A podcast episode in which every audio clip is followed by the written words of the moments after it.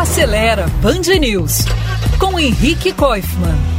Como eu comentei ontem aqui, no test drive do Nissan Sentra eu passei pela Serra de Petrópolis e nessa época ali é comum a gente encontrar vários trechos com neblina. E aí a melhor coisa a se fazer é, se o carro tiver, né, usar aqueles faróis especiais para essas situações, que ficam na parte de baixo do para-choque. Eles jogam luz mais rente ao chão, por baixo da camada de neblina, que é sempre menos densa ali por causa da temperatura da pista.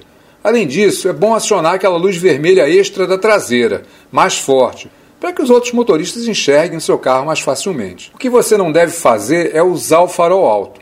Isso porque a neblina reflete a luz e ela se espalha e até piora a visibilidade à frente. No mais, vai bem devagar e, se a serração for muito forte mesmo, procure se orientar pela faixa da direita da pista.